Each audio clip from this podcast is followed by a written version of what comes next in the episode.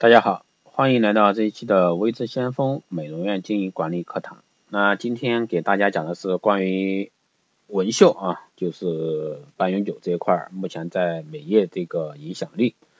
那目前呢，在半永久这一块，在纹绣，包括纹绣啊、纹眉这方面，媚眼唇这一块，那在美业的影响是相对来说还是非常大的。那今天主要想说什么呢？主要是跟大家说一下，在美容院这一块的话，那半永久这块应该是作为一个补充吧，因为毕竟从美容院的角度来说，那不仅仅只有半永久，还有很多生活美容啊、光电美容啊、医疗美容啊，特别多。所以说今天来给大家说一下，当然今天说的话主要是针对说一下纹眉，那不对称有什么好处嘛？这个的话也是目前很多网志啊、杂志上的一些八卦啊，很多。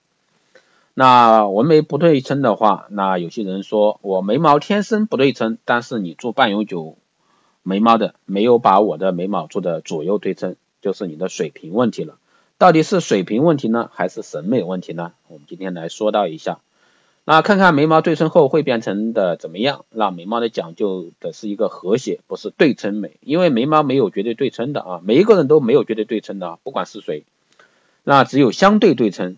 这个说法一定要清楚啊，特别是各位如果说收听的朋友有做半永久的，你一定要去区分这一块啊。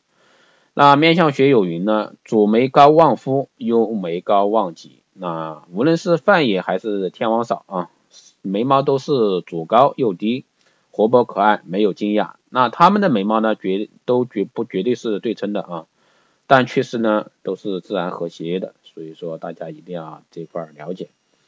那我们在做眉毛的时候呢，许多顾客纠结眉形的对称性啊，但是由于每个人天生眉骨的一个差异呢，面部表情的变化，所以说在设计眉毛的时候，只有相对对称，没有绝对对称。所以说各位半永久的一个老师们，你们在设计眉形的时候一定要清楚啊。大家仔细观察，以鼻那个以鼻子为中心分割线，人的左右脸型、骨骼、肌肉都不对称。那人的脸是立体的，不是一张平面图。脸部肌肉的变化体现人的一个喜怒哀乐的一个面部表情，而眉毛是长在眉骨和眉肌上的毛发，那它会随着人面部表情变化引起的一个肌肉变动而变动，特别是随着年龄增长啊，长期的表情变化造成一个眉肌高低不同，那这种情况下呢，眉毛自然又变得高低不对称。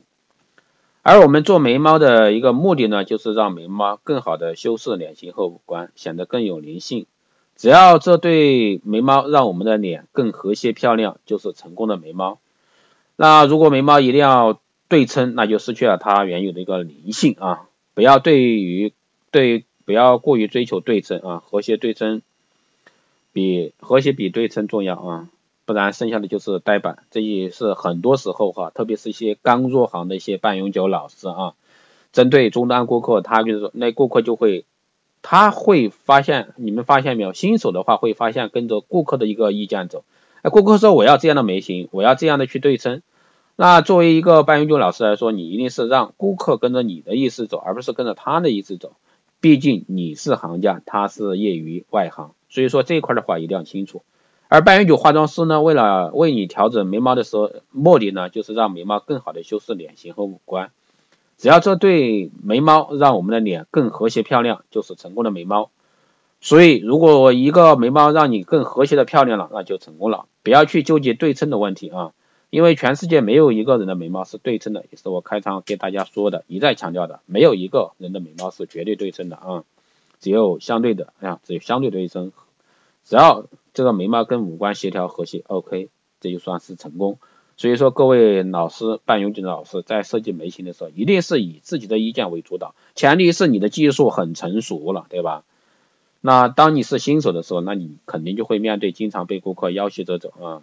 我本来是要这样的一个，你本来就是要给我做对称，你没给我做对称，不一样，那你就是你的问题。所以说，这个时候不要被终端消费者牵着鼻梁走啊。所以说，这个很关键。所以说，大家在这一块的话，一定要给自己一个坚强的信心。